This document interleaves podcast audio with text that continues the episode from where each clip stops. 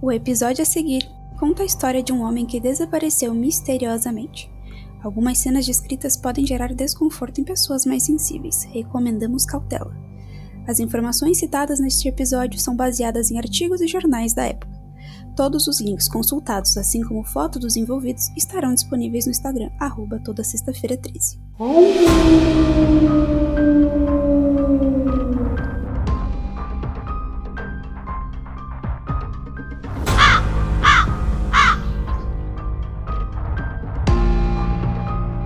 Toda sexta-feira é 13.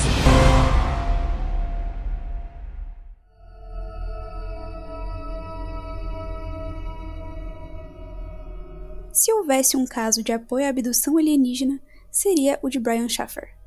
Em um momento ele estava cercado por pessoas em um bar lotado no centro de Columbus, Ohio, e no seguinte ele se foi e não foi visto ou ouvido desde então. Brian Randall Schaffer nasceu em 25 de fevereiro de 1979 e foi criado no subúrbio de Pickerington, em Columbus. Seus pais eram Randy e Renee, e ele tinha um irmão mais novo, Derek. Na época de seu desaparecimento em 2006, Brian tinha 27 anos e estava no segundo ano da faculdade de medicina na Ohio State University, onde havia concluído sua graduação em microbiologia. No início de março de 2006, a mãe de Brian morreu de uma forma rara de câncer ósseo. De acordo com seus amigos, Brian parecia estar lidando bem com a morte de sua mãe. No entanto, eles perceberam que ele poderia estar achando mais difícil lidar com isso do que deixou transparecer realmente. Brian era um músico entusiasta, sendo a guitarra seu instrumento favorito. Sua banda favorita era o Pearl Jam. Ele até tinha uma tatuagem da capa da banda do single Alive em seu braço direito. Brian também era fã de Jimmy Buffett, e ele aspirava a tocar música do mesmo gênero de Buffett e levar um estilo de vida descontraído semelhante. Ele brincou com os amigos que a carreira na medicina, na verdade, era um plano B para sua verdadeira ambição de ser músico.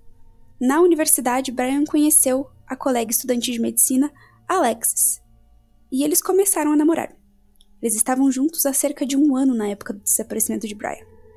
Os dois planejavam ir a Miami nas férias de primavera de 2006, Dizia-se que Brian planejava pedir Alexis em casamento durante essa viagem.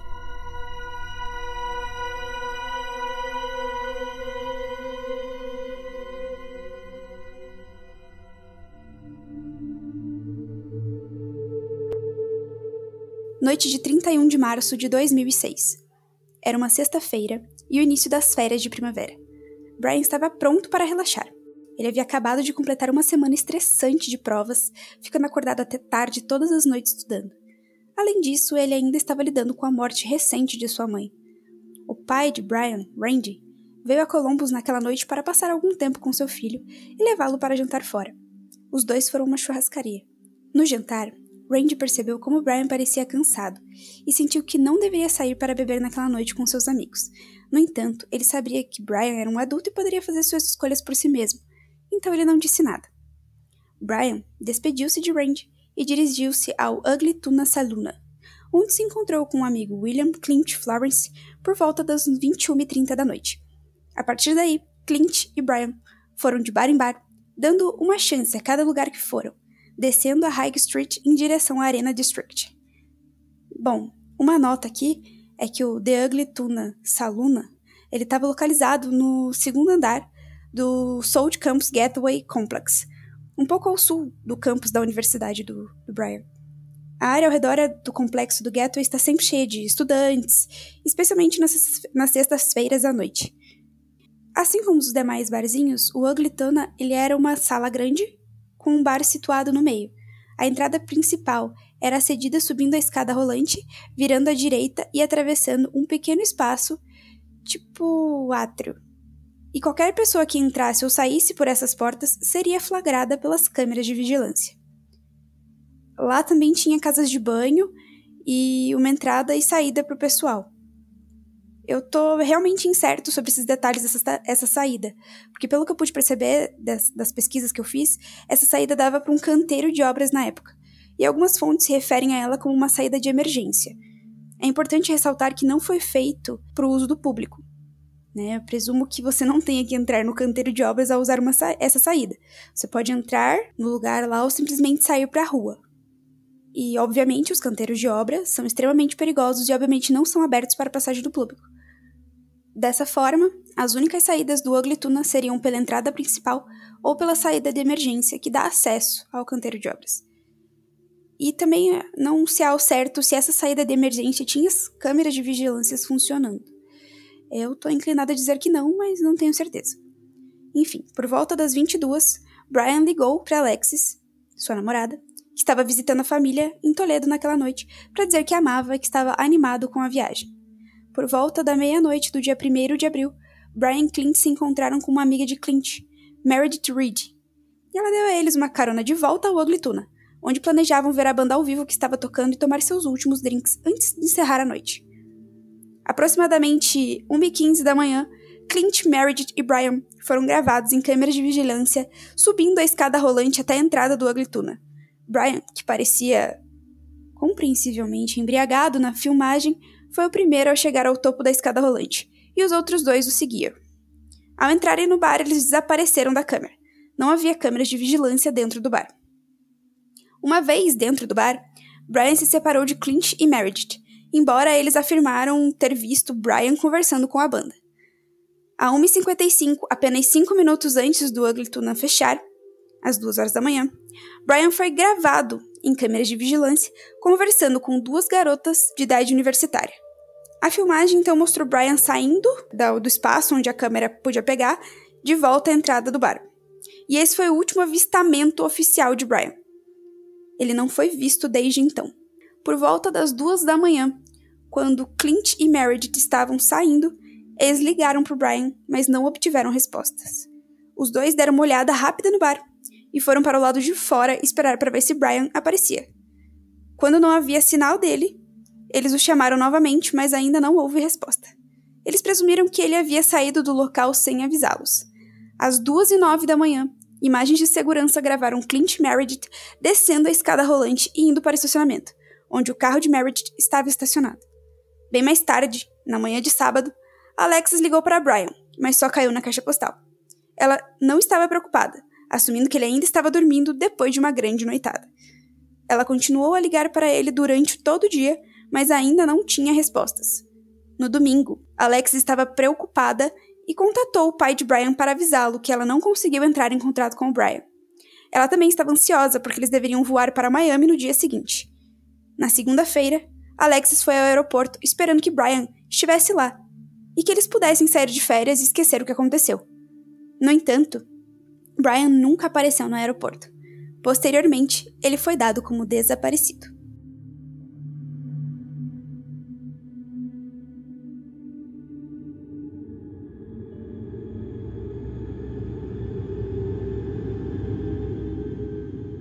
A busca começou no Ugly Tuna, onde ocorreu o último avistamento oficial de Brian. Os investigadores também vasculharam a área circundante, bem como as lixeiras nos fundos do prédio, mas não encontraram nada. Cães rastreadores foram usados para vasculhar quaisquer canais ou esgotos nas proximidades. Os investigadores levaram os cachorros para dentro e para fora do bar para ver se conseguiam sentir algum cheiro, mas nada. O apartamento de Brian ficava a seis quarteirões do Ugly Tuna, quando os investigadores foram ao apartamento dele para verificar se algo estava errado, também não encontraram nada lá. Tudo estava em ordem e o carro de Brian estava estacionado em sua vaga habitual. Desesperado, Randy contatou um médium, que afirmou que o corpo de Brian seria encontrado em um corpo d'água. Randy e Derek, junto com os outros preocupados com Brian, procuraram no rio Olenteng, que flui através do Columbus e cerca de uma milha de distância do apartamento de Brian mas ainda assim não havia sinal de Brian. A equipe do Ugly Tuna e a banda foram questionadas pelos investigadores, assim como qualquer um que pudesse pensar que poderia ter entrado em contato com Brian naquela noite. A equipe e a banda cooperaram, mas não conseguiram fornecer nenhuma informação útil sobre o desaparecimento dele. Isso não é surpreendente, dado quão ocupado o bar estaria aquela noite. Ninguém teria motivos para reparar em Brian mais do que qualquer outra pessoa. E ele tinha uma aparência de um cara totalmente americano, e não teria se destacado no meio da multidão. Clint e Meredith foram interrogados pela polícia e solicitados a fazer o teste do polígrafo, o que Clint se recusou a fazer. Clint também conseguiu um advogado logo após o início da investigação. Ele foi sujeito a críticas bastante pesadas por esse motivo. Muitos pensaram que, se ele não tinha nada a esconder, por que ele não faria o teste? Por outro lado, os polígrafos são notoriamente pouco confiáveis.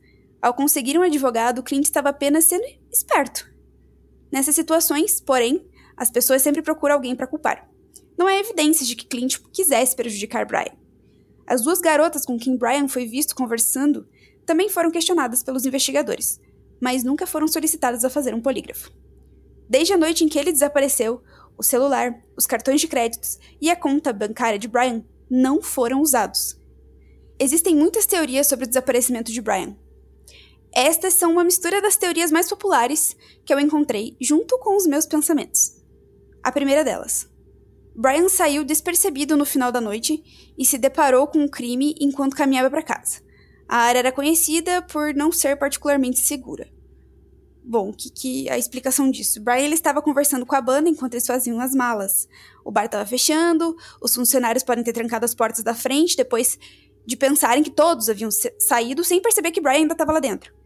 Ele poderia ter saído com a banda e com os outros membros da equipe, então começado a voltar para casa sozinho quando se deparou com o crime. O caso de Brian ele é frequentemente associado à teoria do assassinato do Smiley Face que realmente se tornou conhecida em 1997, quando dois detetives aposentados de New York se apresentaram, né? Um esboço básico da teoria é que os corpos de homens brancos com idade universitária, o número exato varia das fontes, mas eu encontrei principalmente entre 45 e 50, foram encontrados afogados em regiões com lagos, enfim, após uma noite envolvendo bebedeira. Ou seja, tudo indicava, né, que poderia ser mais um caso, até porque os homens que foram encontrados em 11 estados diferentes, principalmente no meio oeste. E acredita-se que esses homens não se afogaram por acidente, mas foram afogados à força, um serial killer ou assassinos, que deixaram sua marca na forma de um rosto sorridente, em estilo grafite próximo ao corpo, por exemplo, em uma rocha, uma árvore ou um solo, que estivesse perto do, do lago onde eles foram deixados. Pessoalmente, eu não acho que essa teoria seja muito crível, já que ocorreu em um número tão grande de lugares e os rostos sorridentes são provavelmente os grafites mais comuns, né? Estão praticamente em todos os lugares. E houve uma quantidade decente de pesquisas sobre a teoria, no entanto, alguns levam a sério. Se for real, não acho possível que seja apenas uma pessoa assassinando esses homens. Certamente teriam que ser vários assassinos ou um grupo. Não acho plausível colocar o Brian nessa categoria, já que seu corpo nunca foi encontrado. A segunda teoria é que Brian saiu pela saída de emergência e foi parar no canteiro de obras, onde caiu em um buraco e desmaiou. O buraco posteriormente foi coberto com cimento. Então, assim, vou explicar a minha teoria porque eu acho isso. É possível que, estando muito bêbado, Brian tenha pensado que seria mais rápido voltar para casa pelo canteiro de obras, mesmo sendo perigoso, escuro e etc. No entanto, acho que se Brian tivesse caído acidentalmente em um buraco, ele estaria perto da superfície e, portanto, os trabalhadores da construção certamente teriam visto antes de começar a derramar cimento sobre ele. Ou poderia ser um buraco fundo e ninguém viu, ou achou que ele estava morto e já cobriu mesmo, enfim, não sei. A outra teoria que tem é que Brian morreu acidentalmente dentro do bar. E os funcionários do bar estavam preocupados com os processos, então tiraram da saída de emergência e se livraram do corpo. Essa teoria é apoiada por Brian nunca ter sido visto na câmera, né? Deixando o Ugly Tuna. Ou seja, supondo que a equipe saiu pela saída da, da equipe, né? Saída que só podiam sair funcionários, e assumindo que essa saída não tinha câmeras, isso poderia ser plausível e poderia funcionar. No entanto, também sinto que muitos humanos não conseguiriam lidar com um segredo como esse. Quantos membros da equipe estavam fechando no final da noite? Todas essas pessoas deveriam saber que estavam tirando um cadáver do bar, né? Então, certamente, se algo assim acontecesse, uma daquelas pessoas teria concedido e dito algo às autoridades sobre o que aconteceu naquela noite. Levaria apenas uma pessoa dizendo alguma coisa e já dava certo ali, né? A investigação. Bom, tem uma outra teoria que comenta que o Brian desapareceu para começar uma vida nova. Os investigadores nunca encontraram nada que sugerisse crime. No entanto, nenhuma atividade ocorreu no celular de Brian, em suas contas bancárias, e nem ele retirou dinheiro depois daquela noite. Certamente, se ele quisesse começar uma vida nova, ele teria usado pelo menos um deles para começar, né? Então, além disso, ao ligar para Alex e assumir planos para pedir em casamento, ele claramente investiu no relacionamento deles. Ele queria ter um. Ele teria que ter uma mudança muito repentina de opinião para se afastar completamente disso. Então eu não confio muito nessa teoria, não.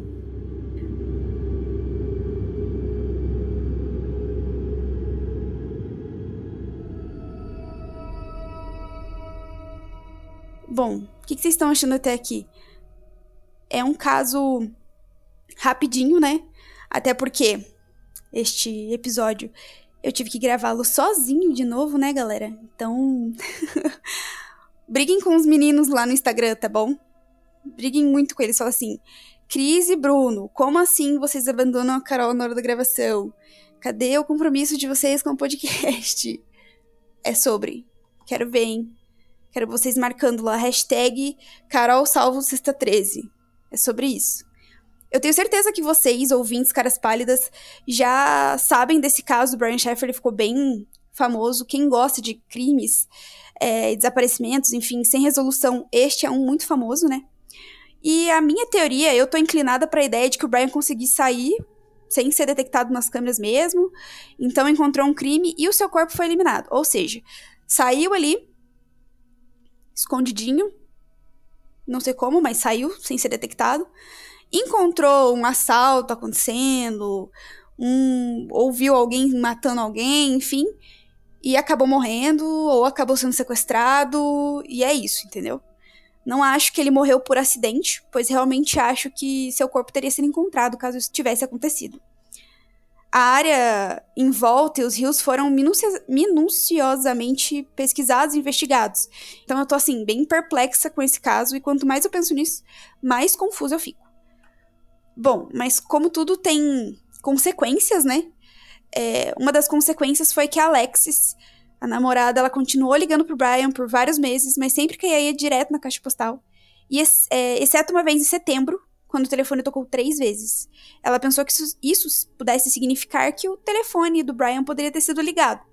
No entanto, o provedor de telefonia de celular de Brian descartou essa teoria como uma falha, Presumo que o pai de Brian teria continuado a pagar a conta de telefone depois que ele desapareceu, caso ele ainda estivesse por aí e decidisse entrar em contato, né? O pai de Brian mesmo, Randy, ele foi, foi morto em um acidente estranho em setembro de 2008. Seu obituário foi publicado online e o público pôde comentá-lo.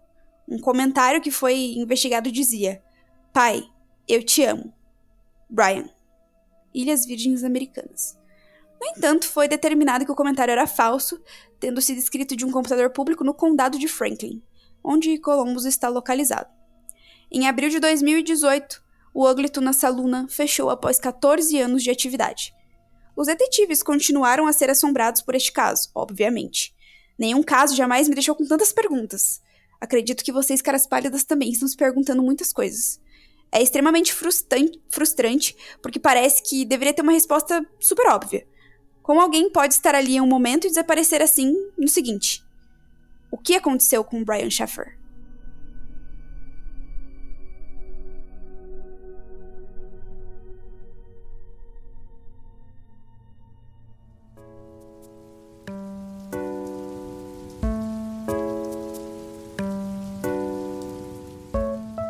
Salve, salve, cara pálida, tudo bem?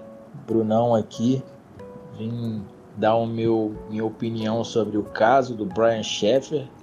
Mais um caso aí que o cara não é famoso, mas poderia considerar que é um caso do Clube dos 27, já que ele morreu ou pelo menos desapareceu ali com 27 anos de idade, né?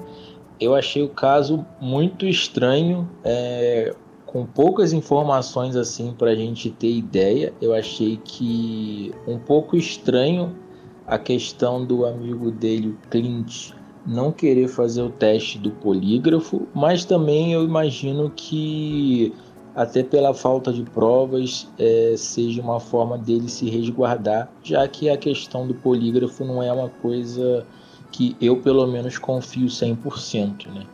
Então, o que, que eu acredito que possa ter acontecido, qual a minha teoria que eu acho que faça mais sentido? É, ele já vinha bebendo, né? Então ele não entrou no bar é, sóbrio e tal, então ele já vinha bebendo bastante. Ele devia estar tá muito doido, imagino eu. E sei lá, o cara quando tá muito doido, bêbado, ele começa a fazer coisas que ele não fazia normalmente. Então eu acredito que ele tenha saído ali pela saída de emergência ali por aquele canteiro de obras e tal, até porque a gente não tem evidências dele saindo ali pela, pela entrada, né, pela saída do do Ugly Então eu acho que ele, ele saiu ali pela aquela parte ali da saída de emergência do canteiro de obras e deve ter encontrado ali alguma coisa comprometedora. A gente sabe que é, lugares assim, um pouco obscuros, abandonados, digamos assim, é normal a gente ter ver, é, sei lá, usuários de, de drogas fazendo alguma coisa, é, até bandidos fazendo alguma coisa, livrando de cópias. Então eu acredito que ele deva ter encontrado ali alguma situação não legal e alguém deve ter visto ele, ele ficou com medo, ele acabou sendo morto e por algum por algum criminoso qualquer e possam ter levado o corpo dele ou sei lá jogado ali num buraco e tal e ter e ter enterrado ali mesmo. É, é aquilo eu achei que tá com é um, é um caso bem bem diferente assim com poucas provas mas eu acho que tenha deva ter acontecido algo nesse sentido porque eu não vejo eu não vejo os amigos dele sendo responsáveis por isso e tal, nem ninguém que estava ali. Eu acho que foi realmente que ele tentou sair pelo lugar que não deveria e acabou presenciando alguma coisa que levou ele a, a morrer. Não acho que ele tenha fugido nem nada do, do tipo, apesar de estar ali tendo ali um período de luto ali pela sua mãe mas sei lá, ele estava com planos, ele tinha planos ali de viajar com a namorada para Miami. Então não acredito que ele tenha simplesmente fugido. Também não acredito naquela mensagem no obituário do pai dele. É, eu acho que realmente ele estava no lugar errado na hora errada e isso acabou culminando com a morte dele. E aí deve ter escondido o corpo, devem ter feito alguma coisa. Se bobear ali naquele canteiro de obras mesmo. Não sei se a polícia chegou a a fazer alguma coisa ali, vasculhou alguma coisa, viu se tava, tinha alguma coisa enterrada, mas eu acredito que ele deva estar tá por ali. É, e se a polícia não, não procurou alguma coisa nesse sentido, me parece ser um pouco de má vontade. Mas isso é normal, a gente sabe que isso acontece muito. Pela falta de provas, a polícia acaba ficando de mãos atadas e não consegue agir. Mas essa é a minha opinião. Espero que vocês tenham gostado do episódio. O Carol mandou muito bem no roteiro. E é isso, galera. Até a próxima.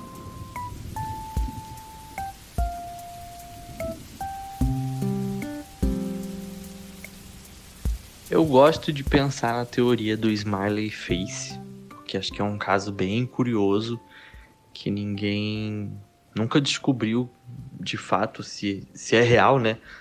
Igual a Carol até falou aí, né? Tipo, é, essa pichação de, de um rostinho sorrindo, a gente vê em tudo quanto é canto, né? Então ninguém nunca conseguiu provar que existia uma relação entre os corpos encontrados mortos e a, e a carinha pichada na parede. Mas eu gosto de acreditar nessa teoria, mas ao mesmo tempo eu também acho que se ele tivesse sido afogado de forma proposital pelo smiley face, o corpo dele teria sido encontrado em algum momento, né? Também acho que se ele tivesse caído no canteiro de obras e desmaiado, é, ele teria sido encontrado no dia seguinte pelos construtores, né? E também não acredito na teoria do bar, né? É, é aquela história, né? É um segredo, ele só é segredo se apenas duas pessoas sabem, né? Se mais de duas pessoas sabem, já não é mais um segredo. Então, acho praticamente impossível ali que todos os funcionários do bar tenham conseguido guardar esse segredo por anos. Uh, eu eu, eu, tendo a pensar que o amigo dele pode estar envolvido de alguma forma. É, eu sei que o polígrafo é algo que não é confiável, mas eu achei muito estranho na semana seguinte do desaparecimento de seu melhor amigo você contratar um advogado, sabe? É, sem ninguém, ninguém nem tinha acusado ele ainda ele já tinha contratado um advogado, então eu achei isso um pouco estranho todas as vezes que eu ouvi esse caso em outros podcasts, em vídeos do YouTube, eu sempre fiquei com essa impressão de que eu achava muito estranho o amigo dele ter contratado um advogado. É, mas acho que a teoria mais plausível é que de fato ele saiu do bar sem ser visto. Ele pode ter saído ali por, um, por algum canto, por alguma porta, alguma janela, né? ele tá bêbado. Então a pessoa não pensa direito, então ele pode ter saído ali por algum canto e aconteceu alguma coisa com ele na rua. Ele foi assaltado, ele foi sequestrado, enfim, aconteceu alguma coisa com ele na rua e não dentro do bar. E talvez ele tenha saído do bar sem ser visto por pura coincidência, né? Então é curioso. Acho que o roteiro que a Carol fez aí, que a Carol contou, ficou muito bom, muito, muito bem contado, muito incrível. É um caso muito misterioso que a gente poderia, com certeza, se tivesse gravado nós três juntos, a gente teria ficado uma hora debatendo sobre isso, porque são muitas teorias. Mas eu acho que é isso. Acho que não tem nada de fora do, do comum, assim. Acho que ele saiu do bar, talvez ali por um ponto cego, e na rua aconteceu alguma coisa com ele. Mas, como eu falei no início, eu gostaria muito de acreditar na teoria do Smiley Face. É isso aí, cara pálida. Valeu!